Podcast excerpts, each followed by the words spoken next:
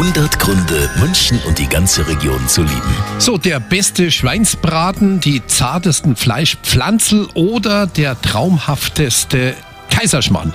Keiner kocht die bayerischen Nationalgerichte besser als Alfons Schubeck. Jetzt gibt's ein neues Bayern-Kochbuch aus dem Münchner ZS-Verlag mit ganz, ganz viel Herzblut und ganz, ganz viel München. Servus, da ist der Alfons Schubeck und ein Grund, München zu lieben, ist, dass der Münchner das Herz an der richtigen Stelle hat. Also wenn du in Bayern sagst, und wie war's?